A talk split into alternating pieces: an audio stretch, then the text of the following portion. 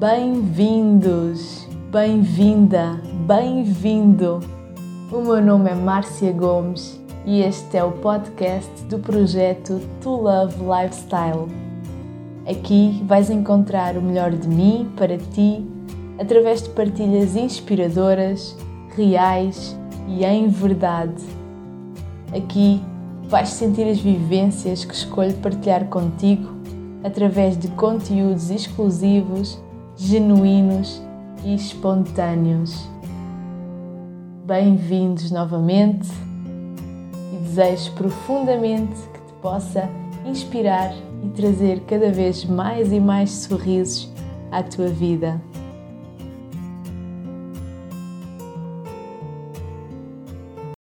Olá, bom dia, bem-vindo, bem-vinda a um novo episódio do podcast.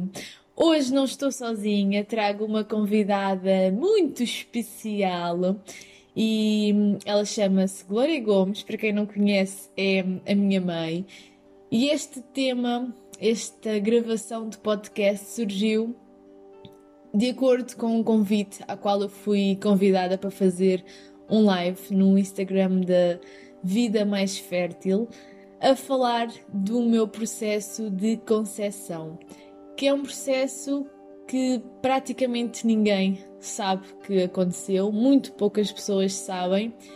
E eu, na passada quinta-feira, na live com, com a Andrea, uma das criadoras do projeto Uma Vida Mais Fértil, partilhei a minha história enquanto filha de dadora de gametas. Eu vou deixar também no link da descrição o, o link, o acesso direto para o Instagram, para quem quiser também poder ver um bocadinho aquilo que eu partilhei lá. Mas, à semelhança do que eu partilhei, do tema que foi falado, senti que seria um grande momento para eu convidar a minha mãe para o podcast e começarmos a espalhar também um bocadinho mais isto que muitas vezes é feito uh, às escondidas, mas que tantas mulheres, tantos homens passam por processos idênticos de concepção não tradicional, se podemos chamar assim. E então, bem-vinda! Bom dia! Bem-vinda! Minha mãe está nervosa porque é o primeiro podcast que vai gravar mas isto é só conversar e fluir e imaginar que temos milhares de pessoas a olharem para nós. Não sei se isto torna mais fácil. Então, começando um bocadinho, se calhar pelo início, um, na altura tu estavas casada. Sim. Com o meu pai de nome. E como é que foi esse processo de descoberta entre o passo de que vamos tomar a decisão de engravidar e depois perceber que isso não estava a funcionar? Okay. Uh, casei muito cedo e sempre tive vontade de ser uma mãe muito jovem. E então, a partir de. casei em 1983 e passado 3, 4, entre os 4 e os 5 meses, senti aquela necessidade de ser mãe. E tomei a pílula, estava a tomar a pílula entretanto, e resolvemos, em conversa com ele, que na altura também queria ser pai, uh, decidimos parar a pílula e tentar engravidar. E então foi assim o processo, deixei de tomar a pílula, fomos tentando, tentando e uh, passado seis meses senti que alguma coisa não devia estar bem, porque normalmente estávamos mesmo a tentar para engravidar e não, não, não, não, não aparecia o bebê, não é? E então decidi ir ao médico, marquei consulta com a minha ginecologista e fomos ao fim uma consulta. Ela passou-me exames, muitos exames, todos deram tudo normal, tinha os valores todos normais, e, mas como ele não queria fazer, eh, como é que se diz, a recolha de sêmen, porque há uns anos atrás isto não era visto com muitos com bons olhos, porque as pessoas, principalmente os homens, não é? é consideravam-se menos machos, digamos assim, se, se tivesse algum problema de infertilidade. Normalmente era associada não engravidavas, a culpa era 100% da mulher.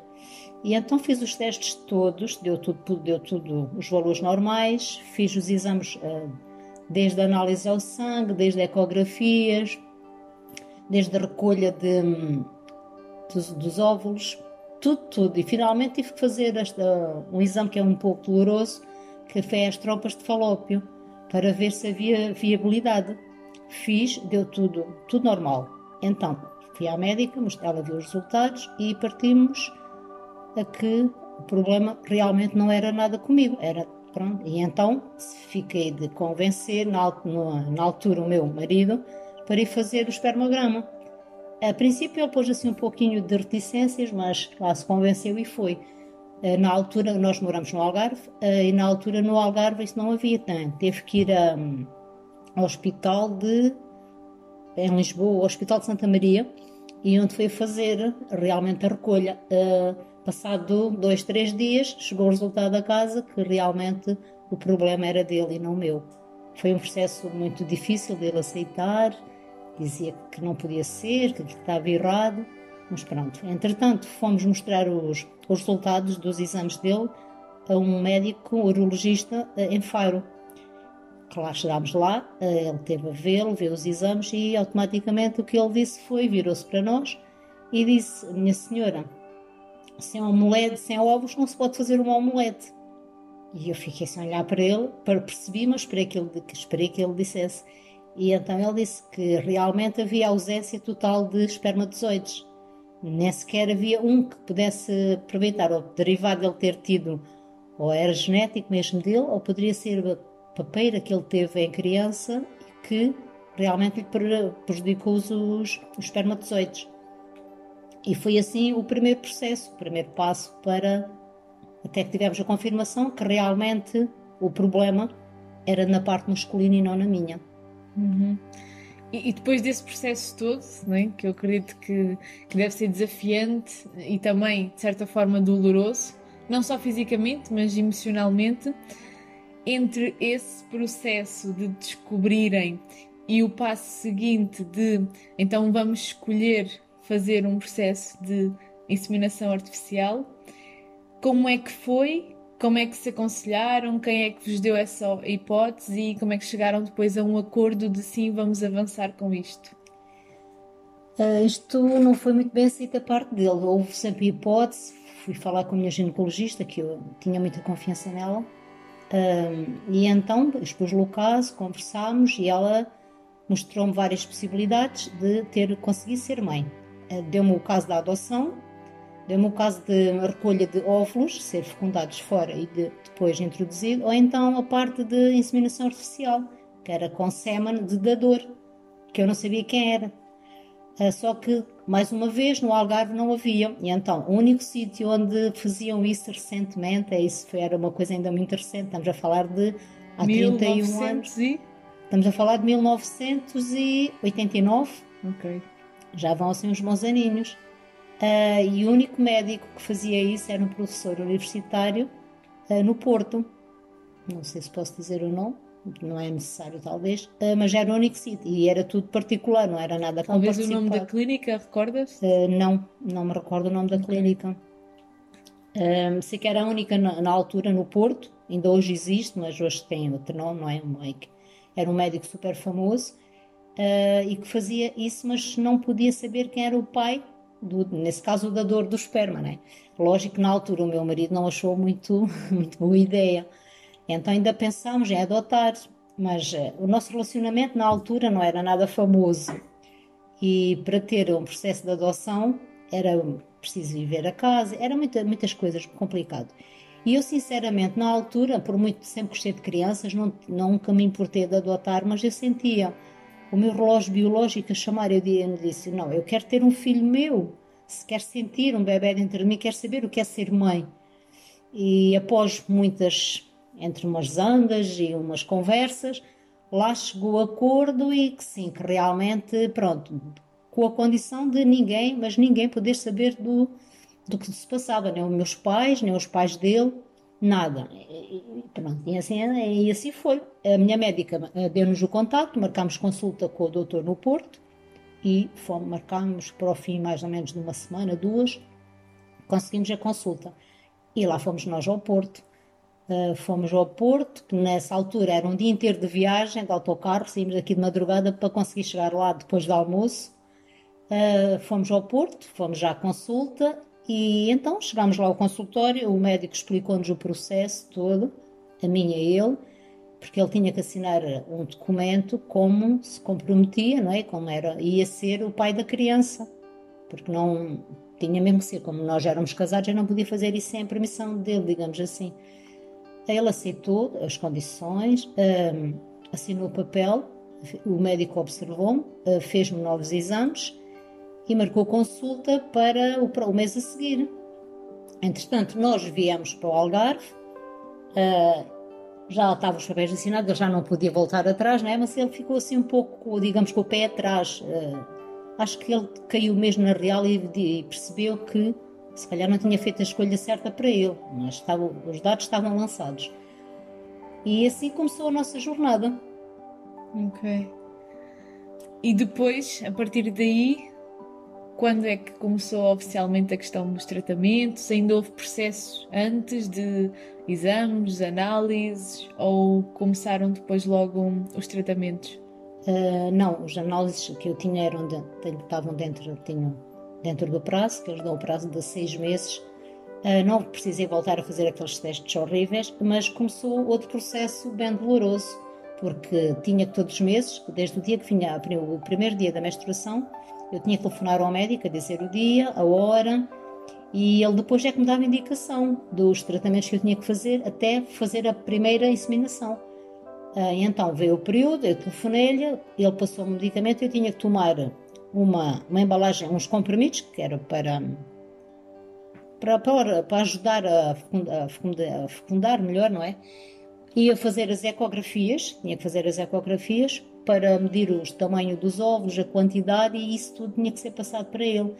Entretanto, ele depois dizia-me o dia que eu tinha que ir e três dias antes de ir ao Porto eu tinha que tomar uh, seis injeções. A horas, algumas até às 11 da noite, tinha que ser mesmo, era tudo ali ao pormenor, tudo com horas, era um processo. Realmente eu que nunca gostei de agulhas, mas a minha vontade e o meu amor de ser mãe uh, levou-me a superar isso tudo. E então fiz os tratamentos desse mês, levei as injeções e fomos nós, no mês a seguir, no dia que o médico indicou, fomos para o Porto. E eu toda contente que ia ficar grávida logo no primeiro mês. Era o que eu pensava. Chegámos lá, ele viu, pronto, observou-me e aquilo é uma, não custa nada, aquilo é, uma, é um processo simples, é mais o, o stress que nós levamos.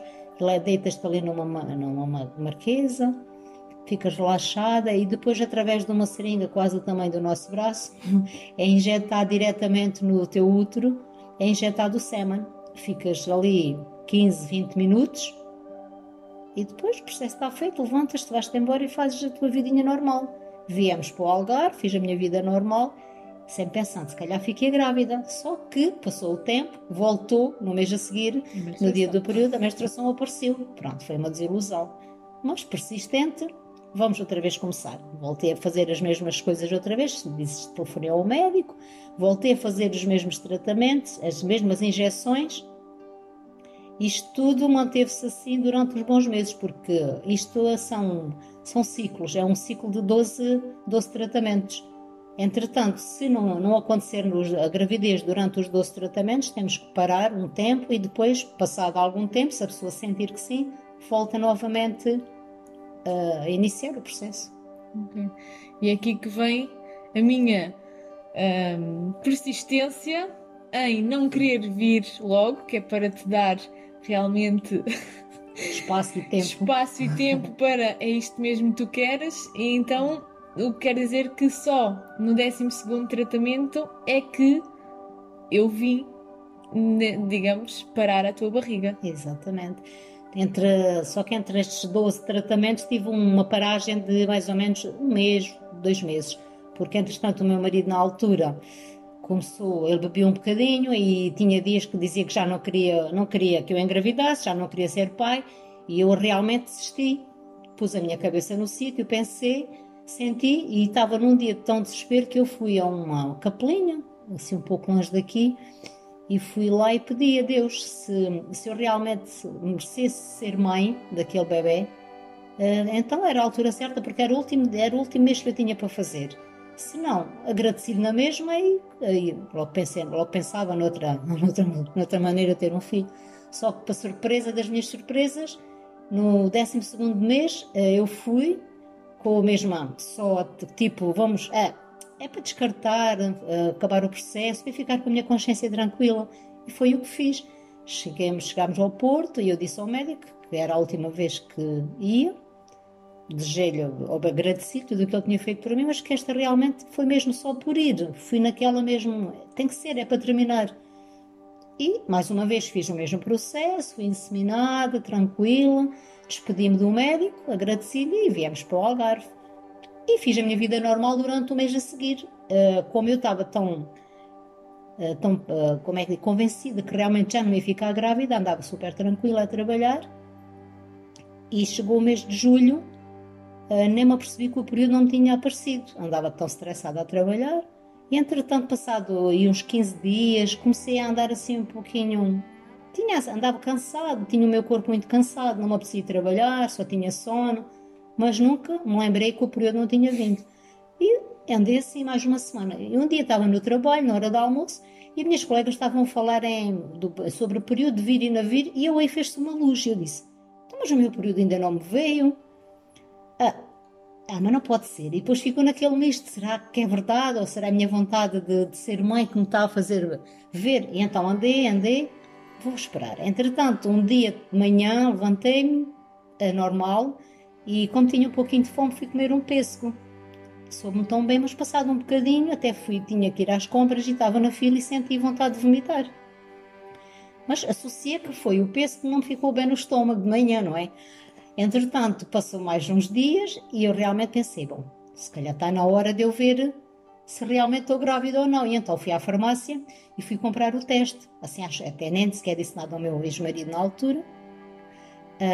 Comprei o teste, esperei que ele saísse para o trabalho e de manhã, sozinha, eu levantei-me, fui à casa de banho e fiz o teste. Que nem será escusado será dizer que aqueles dois ou três minutos que estamos à espera para mim foram horas. Entretanto, sentei-me na cama com o teste ao lado e digo: Bom, olho, não olho, olho, não olho. Quando eu olhei, vi os dois tracinhos, deu positivo. Eu fiquei tão feliz, tão feliz, tão feliz. E disse: Uau, finalmente consegui. Mas mesmo assim, dando teste positivo, ainda fiquei na dúvida que o teste estava mal feito. Entretanto, telefonei à minha ginecologista, contei-lhe, marquei consulta com ela logo no dia a seguir e fui à consulta. Ela, quando cheguei lá, ela olhou para mim e disse-me assim: Então, quer dizer que temos uma. Conseguiste finalmente engravidar? Eu disse: Não, doutor, eu acho que não estou grávida. O teste deu-me duas cruzinhas, acho que não é bem aqui. Aquilo não deve estar bem feito. E ela começou-se a rir, né? já sabia.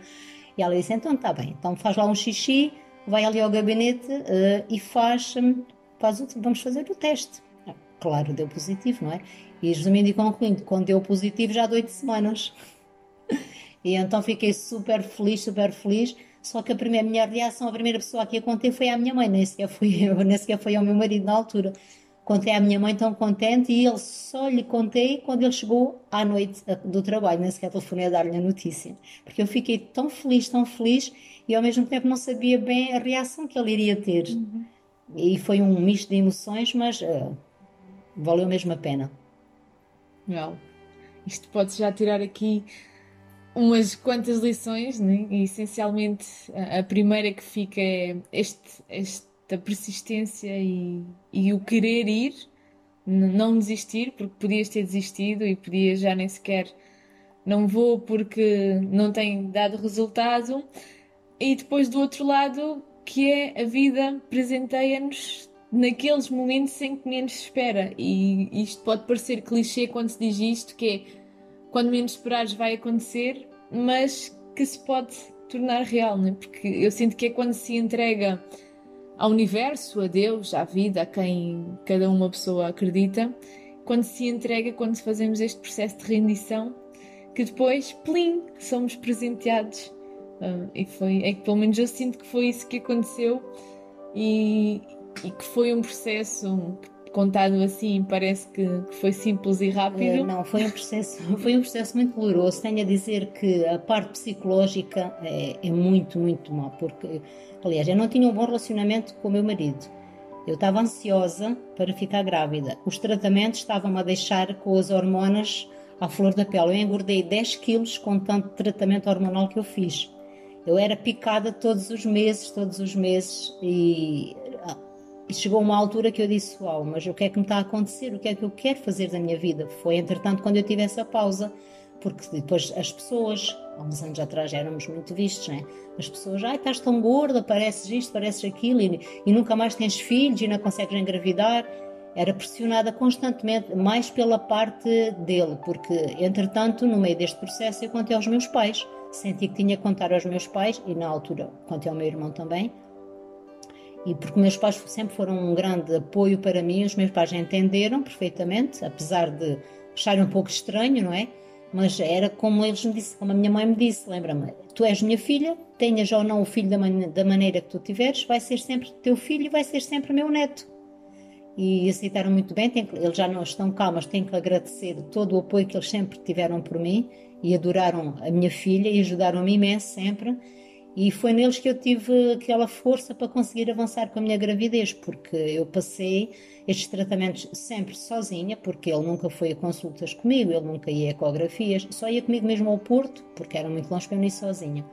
Uh, mas é só, ele não entrava lá para dentro, eu sempre fiz, pronto, eu disse, eu fiz a minha filha, eu e o doutor, fizemos os dois, com uma seringa, claro.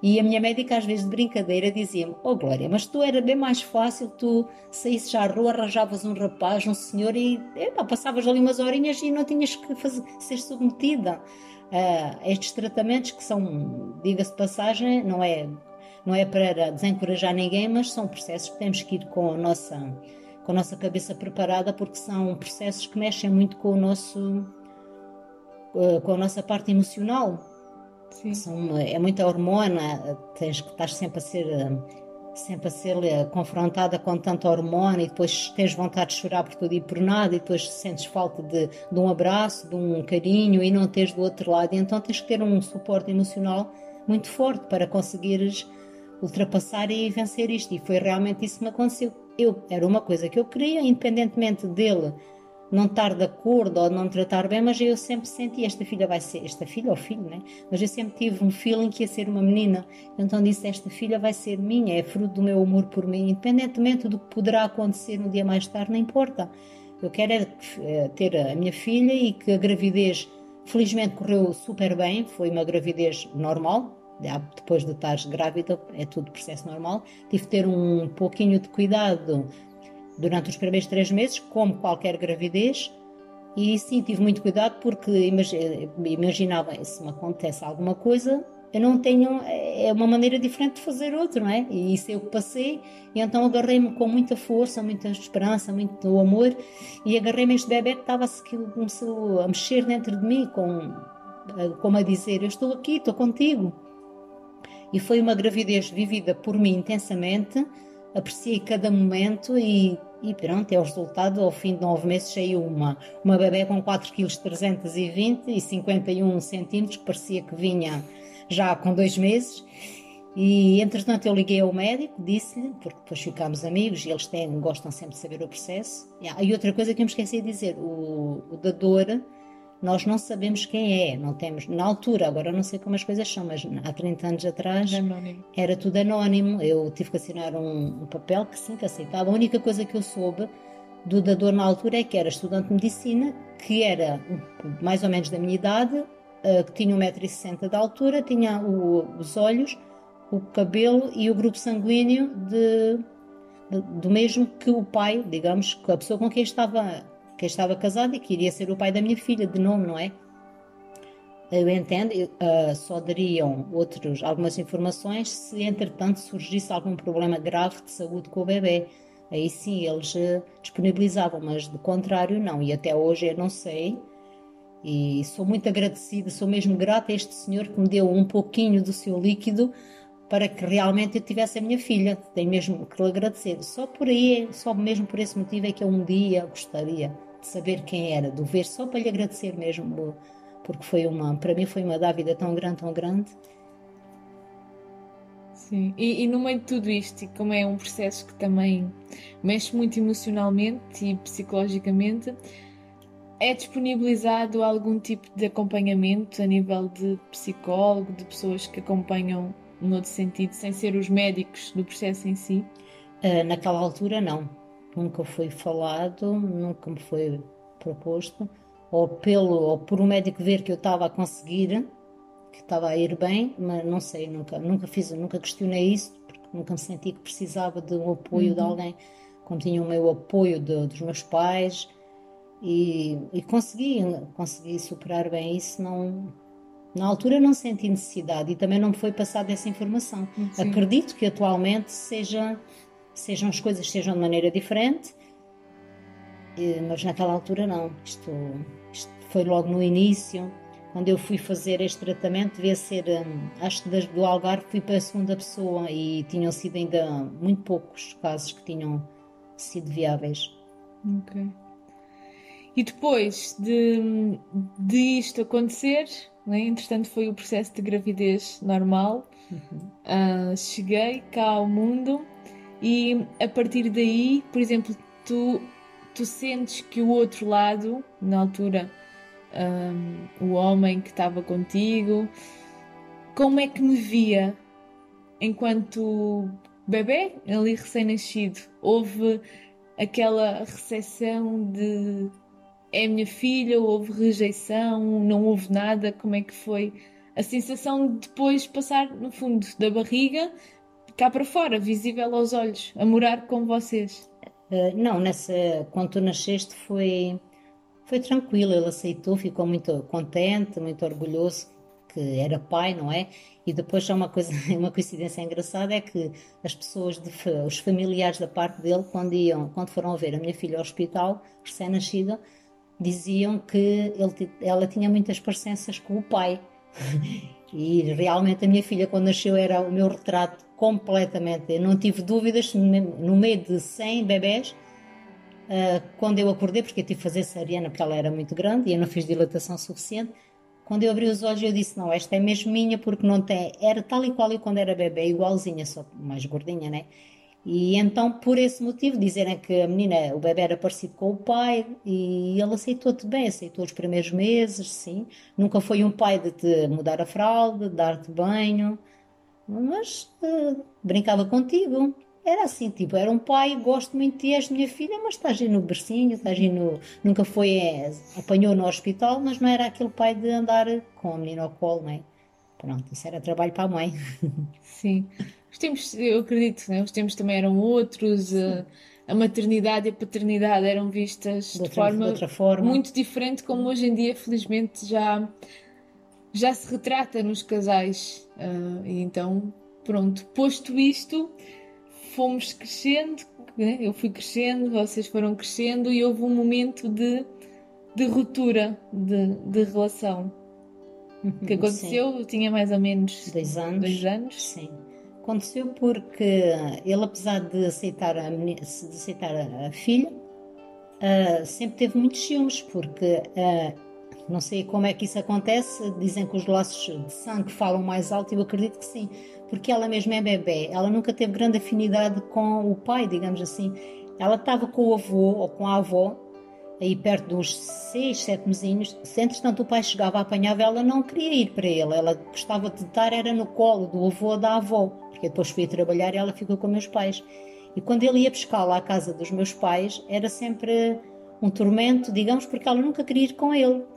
Uh, dizia que ele tinha cocô, não gostava dele, isso tudo com, porque ela começou a falar aos nove meses de idade, ela começou foi muito precoce a falar. Uh, dizia que não, não quer papá, não quer papá, ela dizia o papai e a mamãe. E foi assim esse processo. E ele aí acho que começou-se a sentir, digamos, eh, posto de lado, porque ele via vezes, quando bebia assim mais um pouquinho, chegava a casa e dizia-me que a tua filha, a tua filha não gosta de mim porque tu estás sempre a dizer que, que para ela não gostar de mim. Eu disse, como é que é possível? É dizer a uma criança que tem um aninho que para ela não gostar do pai que não é pai dele, isso não faz sentido. E as coisas aí começaram-se a complicar, entretanto veio os ciúmes, da menina e depois ele começou a beber muito e entretanto começou depois a haver umas pequenas agressões e um dia até tinha a menina ao colo e ele empurrou-me e eu caí com a menina e eu disse não, eu não quero isto para a minha filha independentemente dele de ser o pai biológico ou não eu nunca ia permitir que isso acontecesse mesmo que ele fosse o pai biológico desta criança eu nunca ia permitir que ele me batesse e maltratasse a minha filha, por amor de Deus e então foi quando a muito custo eu tomei a decisão porque na altura também o divórcio não era assim tão bem visto e, e tinha o preconceito, né? as crenças que eu casei para a vida toda e eu não tenho que fazer isto e o que é que as pessoas vão dizer. Mas chegou um dia que realmente não. Eu levantei-me e disse: Não, eu não quero isto para mim, não quero isto para a minha filha, não quero que ela cresça num ambiente de guerras, de álcool e de, e de violência, não, não quero. E então tomei a decisão e decidi sair de casa, decidi pedir-lhe o divórcio. Ele não encarou muito bem sair de casa e eu aproveitei e saí de casa com a minha filha nos braços e fui para a casa dos meus pais. Foi assim um processo que nada, nada, nada fácil, mas valeu a pena. Apesar de, entretanto, os meus pais, eh, apesar de estarem se calhar à espera, não esperavam que fosse já. E toda a gente começou-me a criticar porque tive tanto tempo sem ter filhos e tive que ter a minha filha para tomar a decisão de sair de casa. E eu disse: quem sabe é quem está a morar com a pessoa, não é?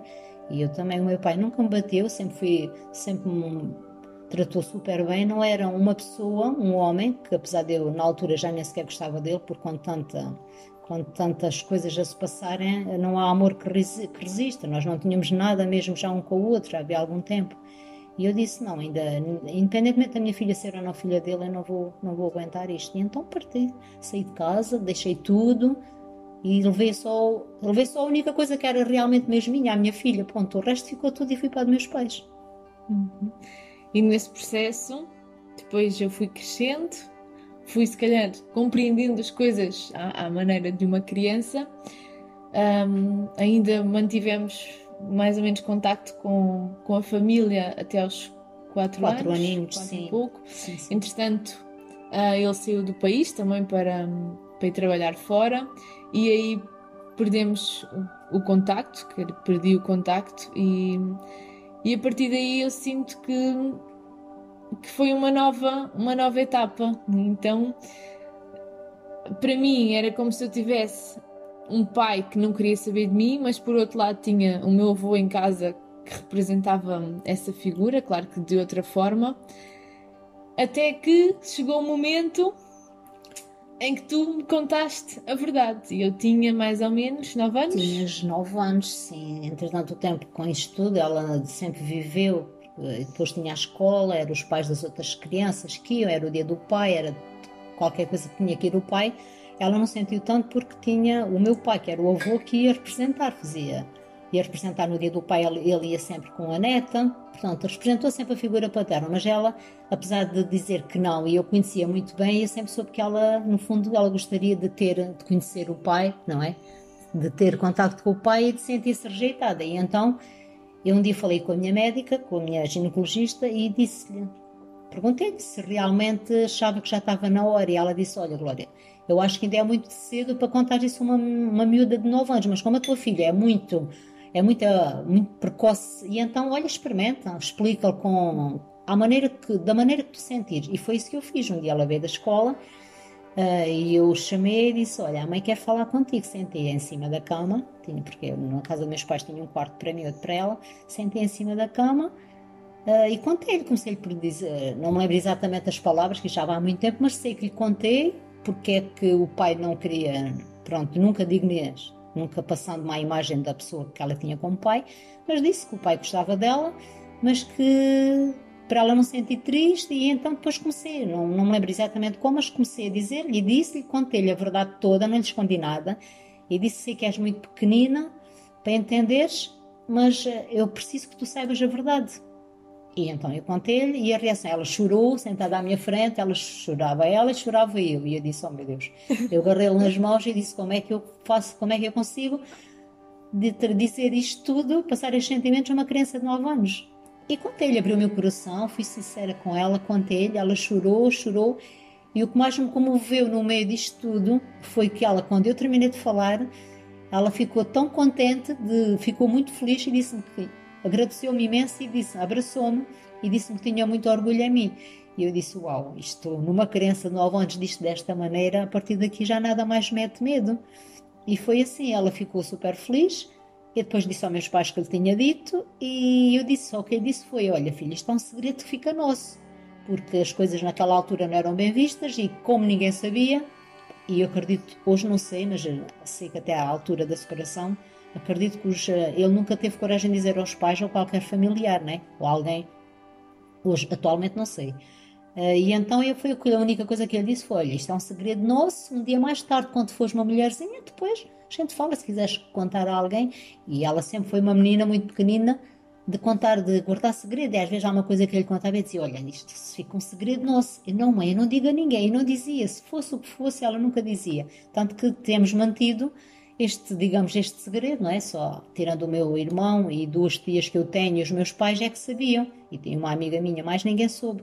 E agora é que aos poucos, é que desde, sei lá, para aí dois a um ano, mais ou menos, é que tem surgido e. Mais um bocadinho, Mais um bocadito, um, dois, se calhar dois anos. E eu disse: olha, a partir de agora, contas a quem quiseres, o, o processo é, é, teu, mas é meu também, que fui eu que iniciei. Portanto, este processo é das duas, não é? Foi iniciado por mim e desde a hora que ela sabe que ela, que ela ficou a saber. Desde a hora que ela atingiu a maioridade, depois deixei. Lógico, não, não era para ela espalhar a quem quisesse, mas quando ela entendesse que era o momento de partilhar com alguém, ela fez. E foi isso que aconteceu, uhum. passado estes anos todos. Sim. E isto foi mais também que nós começámos a partilhar com pessoas muito próximas. Um, estava aqui a pensar porque foi algo que foi surgindo com uhum. pessoas que foram chegando até ti, algumas também com dificuldade em engravidar, outras que, que conheciam ou que perguntavam pela pessoa em questão e, e, chegou o momento de, de contar. Certamente, não sei quem é que irá ouvir isto que nos conhece, mas poderá haver muita surpresa. gente que, que vê isto como uma surpresa mas aqui o importante, e também só fazia sentido eu partilhar, uh, acho que a história com, com a minha mãe, a história na íntegra, porque eu sinto que o importante é que já não estamos numa altura de, de encobrir estas coisas, de deixar tudo com estes segredos, como eu vejo que antigamente era, ah, isto é segredo, não se pode contar a ninguém. Mas é segredo porque se isto pode ajudar tantas pessoas Uh, e, e, e, chegam mesmo, né, nós atraímos as coisas, então chegam várias mulheres que conversam com a minha mãe sobre, sobre isso, assim, às vezes do nada, né? sobre é que não conseguem engravidar e não sei o quê, e o que é que podem fazer, ou, ou afins. E parece que é literalmente a vida a colocar no caminho de ei, chegou a hora de partilhar. E então, quando, quando fui convidada pelo, pelo projeto de Vida Mais Fértil para partilhar a minha história enquanto filha de um processo destes, uh, eu senti que, yeah, é por aqui que vamos começar, porque já tínhamos falado, eu e a minha mãe já tínhamos falado que gostávamos de partilhar e também de incentivar mulheres, casais uh, a fazerem Sim, este processo. E então foi a seguir a este live, a este momento de partilha da minha experiência, do meu testemunho, vamos tornar isto mais aberto. Uh, e, e, estamos aqui a partilhar única e exclusivamente por isso, porque acreditamos que quando se partilha, eu acredito muito nisso, quando se partilha, podemos tocar vários corações. Um, e esta foi uma das razões pelo que nós também em conjunto decidimos. Yeah, esta história já não é só nossa, o segredo. Não, segredo uh, é uma história que pode também incentivar outras pessoas a, a fazerem por si, a procurarem alternativas, a insistirem, a se sentem dentro o que é que querem, né? se sentem que querem mesmo ser mães e pais, então vamos lá, vamos fazer por isso. E aliás, eu quando algumas pessoas que me perguntavam se não conseguiam engravidar, a partilha delas, eu sempre ajudei-as, incentivei-as, mas nunca mencionei, dei o meu exemplo, mas nunca me identificando. Eu quando dizia que era sempre uma pessoa que eu conhecia, uma amiga minha que tinha feito, de alguns anos atrás, uma amiga minha que tinha feito, e então eu dei o meu testemunho, mas não na primeira pessoa sempre deu o meu testemunho como sendo de uma pessoa que eu conhecia. Eu disse: Eu não me sinto bem a fazer isto. E se alguém que eu, que eu partilhei este assunto ou que ajudei, que agora esteja a ouvir, peço desculpa, mas uh, não é. É uma coisa que tem que se fazer com sem culpas. Eu não fiz nada de mal. Era se eu tivesse sido infiel e tivesse sido uma filha fora do meu casamento, mesmo assim ninguém tinha nada com isso. Mas isto foi um processo tão bonito, um processo. Eu para mim este processo, se tivesse que voltar atrás e se tivesse que fazer tudo, eu voltava a fazer por tudo o que eu passei, por todas as dores que tive, porque são processos uh, muito mesmo, muito desgastantes, mas compensam isso. E além de, de, da parte emocional, da parte emocional e da parte física, te sentes no corpo, tu também tens a parte financeira, porque são tudo tratamentos, eram na altura e agora ainda são mais caros. Isto era tudo tratamento, era tudo pago, era tudo, tudo, tudo. Eu, todo o meu ordenado eu fui para esta menina, como eu lhe disse, ela nasceu a peso de ouro, porque eu investi tudo o que eu tinha, investi tudo em consultas, em tratamentos, porque são coisas primeiro que tudo as viagens a Sairo, tudo, tudo no Porto, muito longe, e são tudo coisas particulares, eram caríssimas na altura, mas eh, ainda hoje eu disse, voltava a fazer tudo outra vez, porque para mim, eu ter tido este filho foi, uma, um, foi um grande ato de amor, independentemente de quem julga ou deixa de julgar, eu não, não tenho nada com isso, é o que eu sinto, é isto que eu partilho. E ao partilhar esta minha história, este meu pequeno segredo de tanto de quase 30 anos, digamos assim. Isto é para ajudar as pessoas, para não desanimarem, se sentirem dificuldades, pensem, ponderem se realmente o que querem ter na vida é mesmo um filho e sim, aí avancem, mas acima de tudo conscientes de que é um processo que é muito envolvente e, e aconselho vivamente, depois da minha experiência, que não vão para este processo sozinhas uh, com o vosso companheiro, o vosso marido, ou seja, quem for, mas nunca entra neste processo sozinhas, porque é um processo que exige muito, muito de, da mulher, muito mesmo. A parte psicológica, então, é, é muito, muito desgastante. Sim, é preciso muito, muito apoio. Um, e por isso é que também hoje em dia se fala muito já no empoderamento da mulher. Talvez também por isto, porque não se sabe nunca, claro, a história de cada pessoa, não sabemos a história de, de tu, de ti que nos estás a ouvir, mas independentemente, seja ela qual for, é necessário fazer este trabalho interno. E claro que há 30 anos não se falava nisto como se fala hoje, né? no coaching, nas ajudas, nas terapias, nos empoderamentos mas ter alguém, um suporte ao lado é, é muito fundamental. Claro que se for o companheiro, se bastar, ótimo. Se forem também os pais, melhor ainda. Se for ainda com. Um psicólogo, alguém. Sim, um, um psicólogo ou alguém que faça este trabalho de, de incentivar, de empoderar, melhor ainda, porque é, é um processo que mexe muito né? e e no fim acho que a recompensa, aquilo que vem, seja qual for, porque pode vir, pode não vir ou pode não vir logo, eh, as coisas vêm e acontecem exatamente no momento que têm de acontecer. E eu acredito nisto, isto aplica-se para mim a tudo na vida. Uh, e então, continuando, prosseguindo um bocadinho mais a nossa história, uh, eu depois Lembro-me da minha mãe ter contado, lembro-me ter chorado imenso, até estava aqui já há bocadito de lágrimas no olho, e lembro-me que senti-me muito especial. Eu partilhei isto também na live, que é senti mesmo este amor, este desejo, porque eu viesse aqui ao mundo, então. Pronto, já me estou a emocionar outra vez. uh, então também é é mesmo muito especial e, e estar aqui contigo é, é mágico. E, e vive a vulnerabilidade. Sim, porque não é fácil mexer na. Lembrar coisas que já tinha guardadinhas na gaveta, não é? Essas coisas que eu passei e agora estar a revivê-las é.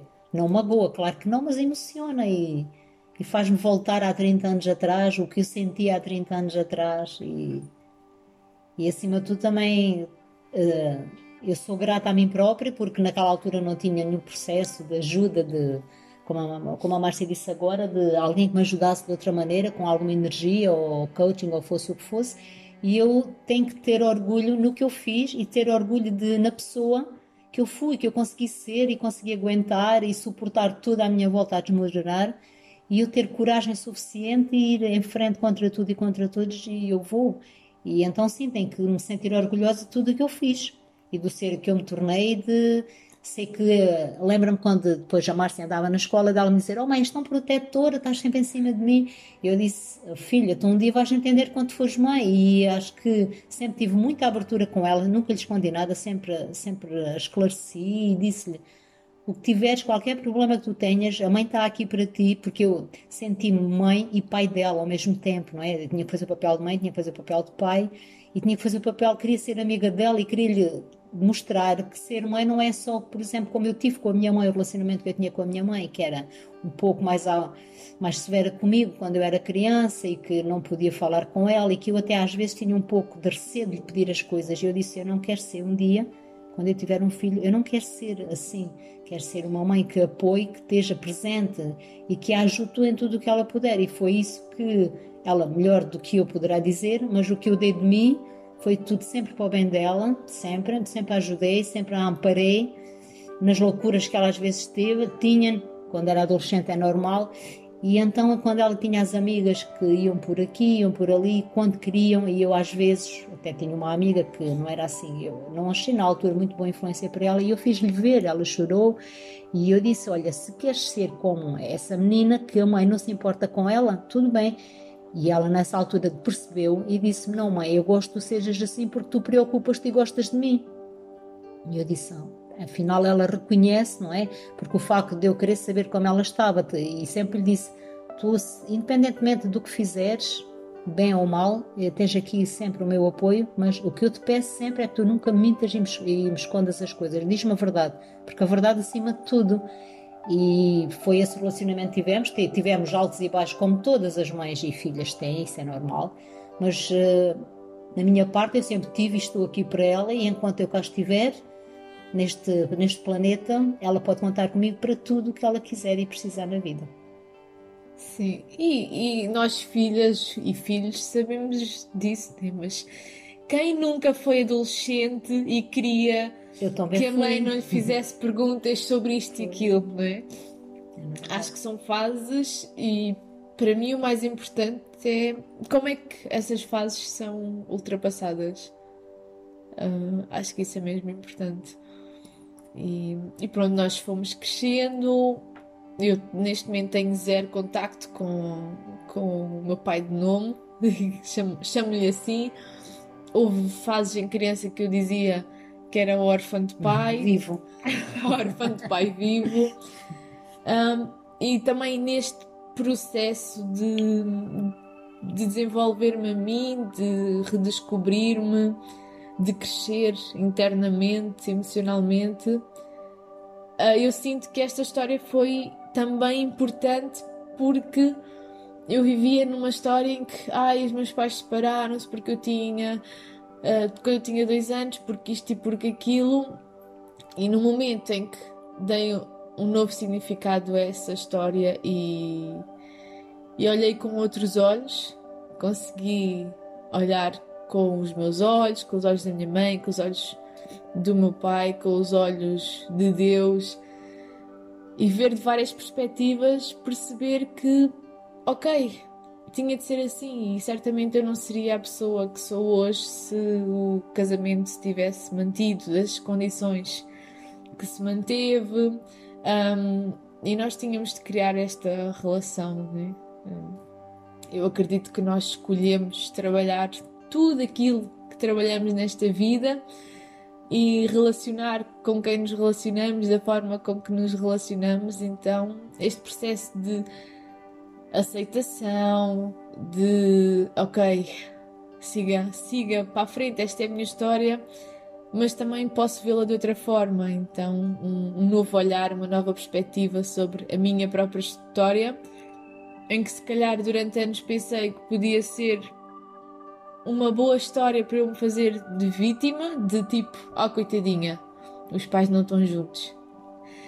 Hoje eu vejo que é uma história que pode empoderar, porque porque muitas vezes é preciso perceber se é aquele ambiente em que nos queremos desenvolver e crescer. E muitas vezes a pergunta é esta, a resposta é não, e as pessoas vão ficando. Uh, então, isto é apenas um incentivo para fa fazer a verdade ou seguir a verdade do coração, seguir aquela voz que vem cá de dentro, seja para tomar a, a decisão que se tenha de tomar, mas acima de tudo conectar com o coração, seguir essa verdade e perceber onde é que a vida me quer levar. E depois, a partir daí, claro que as escolhas são nossas, né? Todo este processo que, que foi aqui partilhado foi uma escolha inteiramente da minha mãe, uh, desde o momento em que decidiu que era assim que queria ter um filho, até o momento que decidiu que era assim que ia fazer, até o momento que decidiu que era assim que, que ia acontecer e que se parou e que nós estamos aqui. Né? Isto também foi uma escolha, o estarmos aqui a partilhar isto. Foi a, a escolha do coração, de, de verdade, porque sei lá, já para aí há uns seis meses que nós andamos aqui, uh, ou mais, a ruminar sobre partilhamos, mas e como é que partilhamos, né? E, e quando, e não sei o quê, e não sei o que mais. E então, mais uma vez, a, a vida vem e coloca as coisas no caminho para, aconteçam, para que aconteçam de forma fluida. E não sei se queres acrescentar mais alguma coisa. Uh, sim, também quero partilhar uma coisa que tenho ouvido uh, de várias pessoas que iniciam ou que têm filhos, não da maneira mais tradicional, mas o que eu vos quero dizer é que o amor que nós sentimos por estes filhos gerados de maneira diferente eh, é igual ou, ou maior que os outros, porque tu, desta maneira, tu tens um filho, independentemente de saberes quem é o pai ou não, ele é teu filho, é, ele, é, ele é gerado dentro de ti, és tu que o tens. É, eu nunca, mas nunca mesmo olhei para a minha filha e pensei: epá, eu não gosto da minha filha porque eu não sei quem é o pai dela. Não, independentemente, o amor é igual ou, muito, ou superior, porque foi uma escolha minha, fui eu que quis ter este bebê. Ele não veio ao mundo como há muitos bebés que estão por aí, que chamados os descuidos, não é? E os bebés aparecem por descuido. Esta não, esta não foi um descuido, esta foi mesmo por vir. E quem quiser fazer os tratamentos e que ter um filho desta maneira ou de outra, acreditem que o amor que vão sentir pelo vosso filho é nada, é nada de interfere com a maneira como ele foi concebido. Sim, e esta é, é a nossa história, neste caso de um casamento que não funcionou, mas poderia ter funcionado. Se funcionasse, se calhar não, não sei como é que seria, uhum. mas eu acredito que em casais que se dão super bem, que fazem estes processos, que têm os filhos, que esse amor, mesmo de uma mãe que não seja a mãe ou de um pai que não seja o pai biológico, o amor vem de quem está lá desde o primeiro momento. E, e o primeiro momento pode ser o acompanhamento no processo, uh, o acompanhamento no parto, no crescimento, no desenvolvimento da criança e, e a educação que se dá, o amor. Uh, eu acredito que, que se mantém, que, que fica e que é apenas uma forma de terem o, o vosso filho a vossa filha enquanto casal, que não é conseguida por um motivo ou outro da mesma forma que normalmente se consegue Sim. engravidar, não é? de forma natural. Então, independentemente da forma, do motivo, da, da história, o amor está lá e é o amor que prevalece sempre. Portanto, sigam. Quem está sozinho e quer ter filhos, se for preciso este momento de coragem, força. Quem está em casal não consegue engravidar, se for preciso este momento de coragem, força, porque é uma decisão que tem de ser tomada em consciência, sim, mas depois o amor, a família, ela, ela cria-se, ela fica. Um, e depois fazer esta escolha de partilhar também com a criança, claro que é sempre uma escolha individual Hum, eu, enquanto filha, uh, gostei de saber, consegui ligar alguns pontos que não me faziam sentido dentro da minha cabeça, mas também porque na altura eu não tinha contacto com, com o meu pai, então foi uma espécie de alívio. Não sei como é que seria se eles estivessem juntos e se tivessem os dois contado, mas eu acredito, e talvez conhecendo-me como conheço, que iria aceitar, iria ficar feliz porque também foi um ato de coragem e de amor dos dois quererem me trazer aqui. Então, pai é quem, quem cria. Eu tenho este exemplo do meu avô, porque para mim a grande figura de pai é o meu avô materno, porque foi ele que esteve lá desde o primeiro dia, na minha infância, na minha adolescência, até seguir o seu caminho para outra vida. É esse exemplo que eu tenho. Então acredito que numa família em que exista o pai e a mãe, que isto aconteça, também o seja dessa forma. Portanto, o amor ultrapassa fronteiras e limites e é, é sempre isto é uma maior. concepção é uma concepção uh, desafiante e um nascer desafiante para a vida desta maneira muito desafiante mesmo para um bebê que nasce assim que escolhe nascer assim mas pronto lá está são os bebés que também o escolhem e se se, se se escolhemos, vou falar agora em nome de todas as pessoas que, que podem ter sido feitas desta forma, se escolhemos vir assim, é porque queríamos ser estes seres também especiais e de certa forma diferentes, porque eu, eu às vezes pensava, mas eu acho que sou diferente das outras pessoas e sou desde o primeiro momento que, que eu fui concebida, que foi de forma diferente. Então está tudo bem também em, em sermos diferentes. E eu acho que é isto. A grande mensagem era desconstruir um bocadinho uh, as barreiras, os muros que se criam porque tem de estar tudo escondido e debaixo do tapete, mas hoje em dia, e nós estamos a entrar numa era que, que isto não faz sentido. Não faz sentido ficarmos na mentira, nas encobertas, nas coisas que, que estão escondidas e postas debaixo do tapete. É preciso vir a verdade ao de cima. E se ela não vem de uma forma, vem de outra.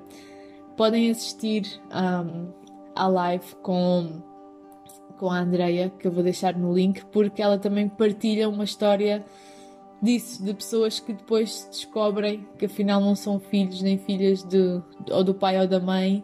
Um, então é importante haver esta abertura, esta verdade, esta vulnerabilidade também nestas histórias e nestes assuntos mais delicados. Acho que é isso. É Portanto, foi aqui também um grande processo de gravação de podcast, meu Deus, entre lágrimas e arranhos e choros e sorrisos e um carrossel de emoções. Mas para mim foi um privilégio ter-te aqui. Obrigada, para Mami. e estar aqui contigo, convosco, a partilhar. Um, esta história. Se tiveres alguma questão, podes enviar mensagem. Se tiveres, se conheceres alguém que possa estar numa situação idêntica ou a mesma, envia-lhe o podcast, partilha e vamos também fazer com que estes assuntos que eram assuntos tabus se tornem assuntos. Sejam vistos de outra maneira. Sim, é? assuntos é. mais vistos normais. com os nossos olhos, de, entre aspas, normais. Então, muito, muito obrigada por este tempo, por nos ouvires e um grande abraço. Nós vemos no próximo episódio. Obrigada pela partilha, por ter conseguido partilhar isto e sinto-me muito, mas muito mais liberta destas emoções que estavam aqui guardadinhas. Muito obrigada a todas que me ouviram. Bom obrigada, dia. um feliz dia e até o próximo episódio. Beijinhos!